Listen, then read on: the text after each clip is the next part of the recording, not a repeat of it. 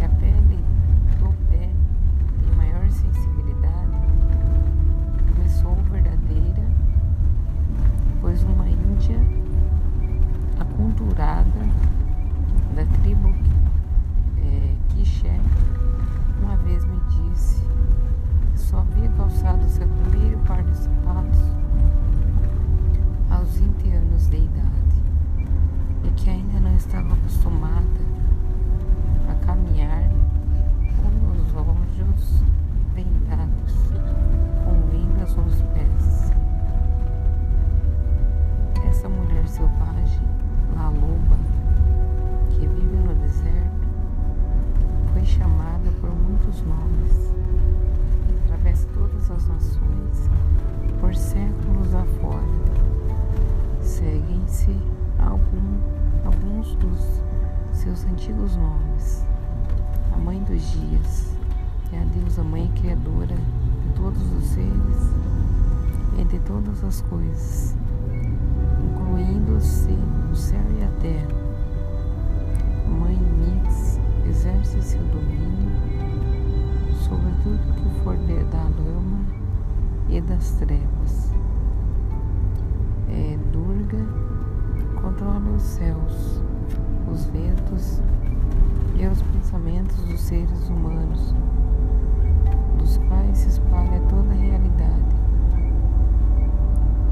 Coatlic dá vida ao universo incipiente, que é maroto e difícil de controlar, mas, como uma mãe loba, ela morde a orelha do filhote para contê-lo.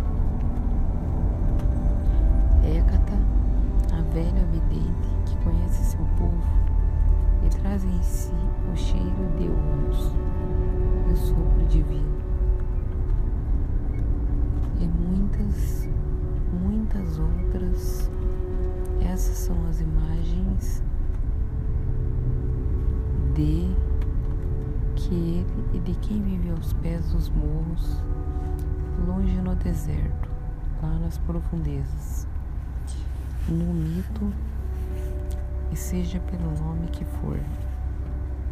Ela Luba conhece o passado pessoal e o passado remoto, pois ela vem sobrevivendo pelas gerações afora e é mais velha do que o tempo. Ela é a memória arquivada das intenções femininas. Ela preserva a tradição feminina seus bigodes pressentem o futuro. Ela tem o olho opaco e sagaz da velha. Ela viaja simultaneamente para frente e para trás no tempo, equilibrando um lado com a dança que realiza com o outro. La loba, a velha, aquela que sabe está dentro de nós. Ela viceja na mais profunda alma psique das mulheres. A antiga e vital mulher selvagem.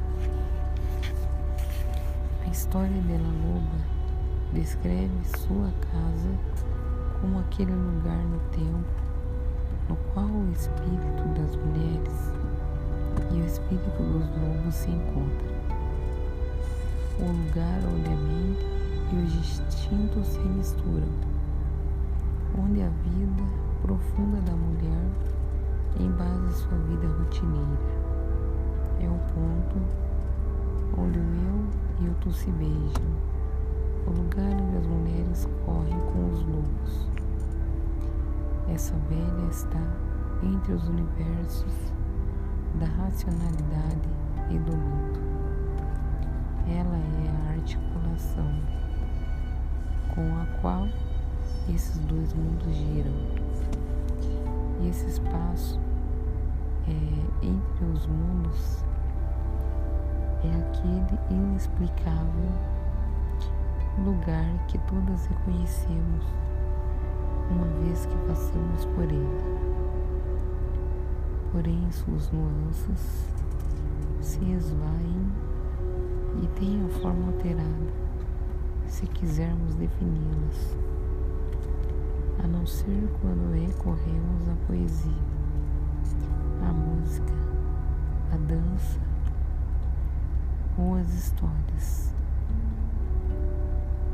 Existem especulações acerca de um sistema imunológico do corpo humano achar-se enraizado nesse misterioso terreno psíquico, bem como os impulsos e imagens místicas e arquetípicas, incluindo-se nossa fome de Deus, nosso anseio pelos mistérios e todos os instintos sagrados e mundanos.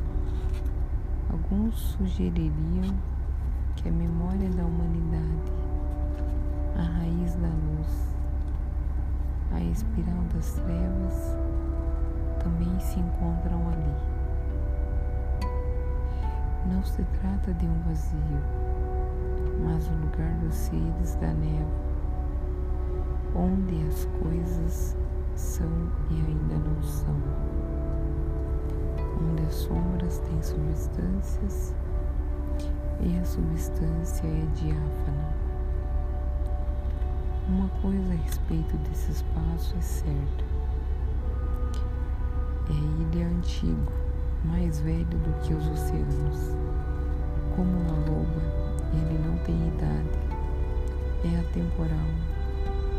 O arquétipo da mulher selvagem dá sustentação a essa camada e emana da psique instintiva, embora ela possa assumir muitos disfarces, os nossos sonhos e experiências criativas, ela não pertence à camada da mãe, da virgem, da mulher medial, nem da criança interior. Ela não é a rainha, a amazona, a amanda, a vidente. Ela só o que é. Chame-na dela que sabe. Aquela que sabe. Chame-na de mulher selvagem, de la loba. Chame-na pelos nomes. Hum, nobres ou pelos seus nomes humildes. Chame-na pelos seus nomes mais novos ou mais antigos. Ela continua sendo apenas o que é. A mulher selvagem, como arquétipo, é uma força ilimitável e inefável que traz paz para a humanidade, um abundante repertório de ideias, imagens e particularidades. O arquétipo existe por toda parte e, no entanto, não é visível no sentido comum da palavra. O que pode ser visto dele no escuro não é visível à luz do dia. E encontramos comprovações residuais dos arquétipos nas imagens e símbolos presentes nas histórias, na literatura, na poesia, na pintura e na religião. Seu brilho, sua voz e seu perfume parecem ter a intenção de fazer com que nos alcemos da contemplação de nossos próprios rabos para viagens maiores em companhia das estrelas. Bom, ficamos por aqui. Por hoje é só. Espero que tenham gostado. Até o próximo episódio. Um beijo.